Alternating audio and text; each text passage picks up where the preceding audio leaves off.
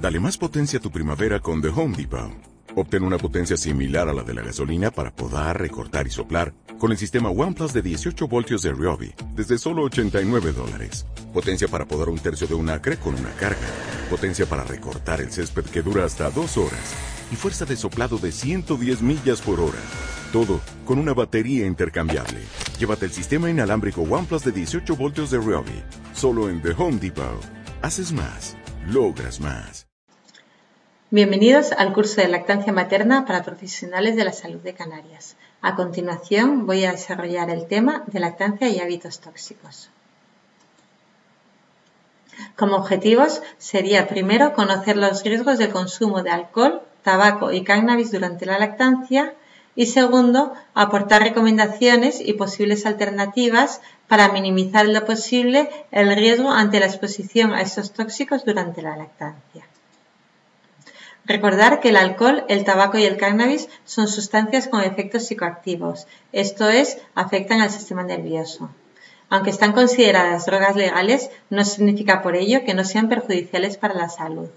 Por tanto, la mejor opción va a ser siempre que la madre intente abandonar estos hábitos tóxicos y la lactancia puede ser un buen momento para ello.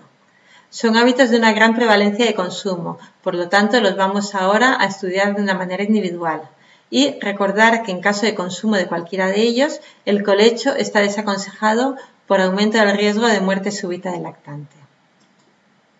Comenzamos hablando del alcohol. Los efectos del alcohol en el lactante amamantado están directamente relacionados con la cantidad de alcohol consumido por la madre. El lactante puede causar sedación, fallo de medro, irritabilidad y retraso psicomotor. Además, un consumo agudo muy excesivo puede llevar a convulsiones, coma y riesgo de muerte del lactante, además de que reduce la producción de leche. Lo recomendable, por tanto, es no consumir nada de alcohol. En caso de consumirse, este consumo debería de ser de forma muy esporádica, en una cantidad pequeña o la menor posible y siempre de la menor graduación posible. El alcohol consumido por la madre va a pasar rápidamente de la sangre a la leche materna, en un nivel igual o superior al presente en la sangre, pero no se queda acumulado en la glándula mamaria. Por lo tanto, en las siguientes horas su nivel de la leche va a disminuir. El tiempo necesario que tiene que esperar a amamantar la madre tras su consumo va a depender del peso de la madre, de la cantidad de alcohol consumido y de la graduación.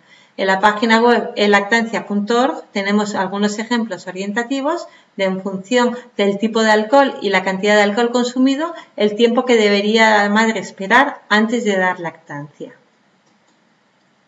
Recordar que el consumo de alcohol es de riesgo alto para la lactancia. Su consumo durante la lactancia es poco seguro.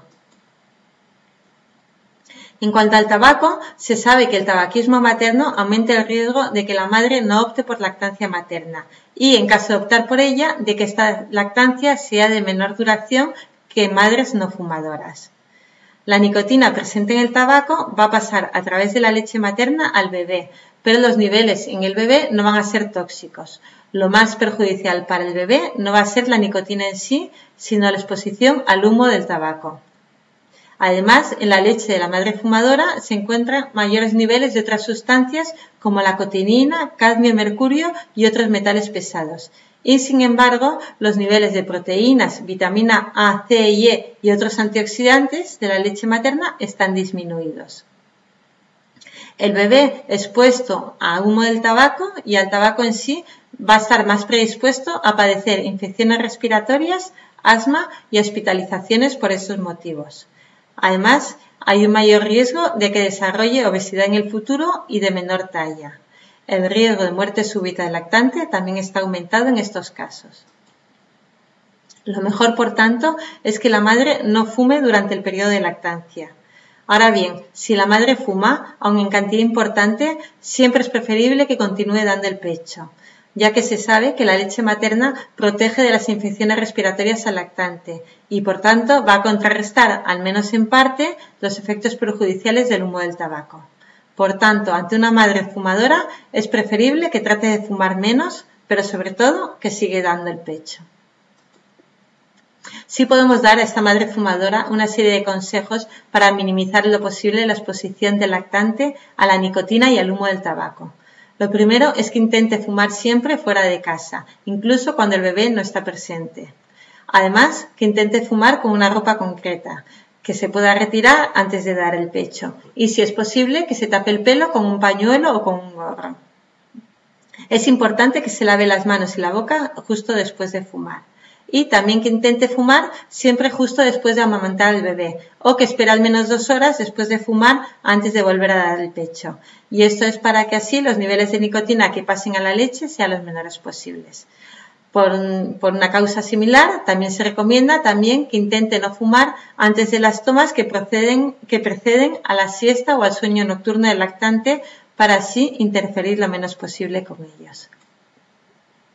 Recordar que el tabaco es de riesgo alto para la lactancia y es poco seguro durante la lactancia.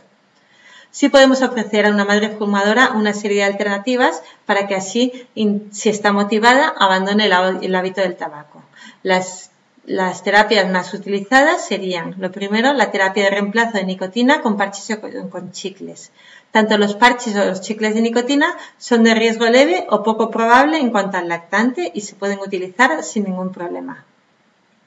Sí que es importante, en el caso de optar por los parches, intentar usar aquellos con la menor dosis de nicotina posible y, en caso de optar por los chicles, intentar consumir el menor número posible y esperar tras su consumo para amamantar unas dos horas.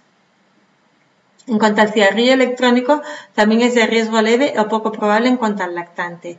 Ahora bien, del cigarrillo electrónico cada vez se consumen, se van conociendo productos químicos tóxicos que, no se conocían y además los, eh, los, datos sobre su seguridad en la madre son poco conocidos. Además, puede convertirse en un sustituto crónico del tabaco. Por todo ello, siempre va a ser preferible, si es posible, que la madre opte por los parches o los chicles de nicotina. En cuanto a la varenciclina y el bupropion como fármacos deshabituantes del hábito tabáquico, lo primero, la varenciclina, aunque no existen ahora mismo estudios de su uso en la lactancia, por sus características farmacocinéticas, se considera un fármaco poco seguro y de riesgo alto. Por lo tanto, está contraindicado su uso en la lactancia. En cambio, el bupropion es, es, un fármaco bastante seguro y de riesgo bajo. Existen varias publicaciones en las que se ha utilizado el bupropion durante la lactancia sin ningún problema. Pasaríamos ahora a hablar del cannabis.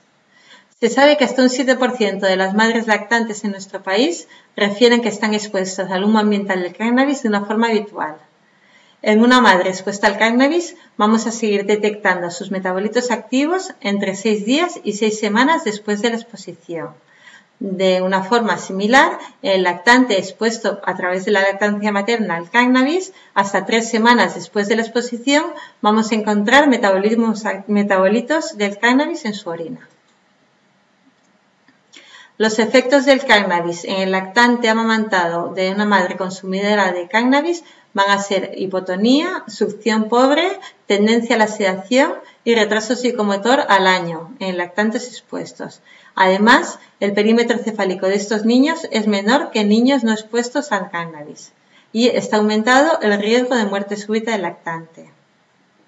Hay que, recordar además que el cannabis puede producir una alteración de la conducta en la madre que puede interferir con la capacidad de esta madre para cuidar adecuadamente a su hijo. Por todos estos motivos, el cannabis es una sustancia muy insegura durante la lactancia, su consumo está contraindicado en la lactancia. Ya de forma mm, un poquito por encima vamos a hablar de otras drogas. Otras drogas de abuso, como serían la cocaína, heroína o crack, están completamente desaconsejadas por el riesgo que suponen para el lactante. Entonces se indicaría el uso de una alternativa, que la única conocida sería la metadona en caso de poderse dar, o si no, cesar con la lactancia. La metadona tomada por la madre se sabe que se excreta en la leche materna en una cantidad mínima. Los niveles en plasma de los lactantes amamantados cuya madre recibe metadona fueron indetectables. Se considera, por tanto, una sustancia que no tiene riesgo para la lactancia ni para el lactante. Es importante, ante el consumo de drogas de una madre, asegurarse siempre de que no haya policonsumo de otras drogas y de que los cuidados maternos a ese lactante sean adecuados.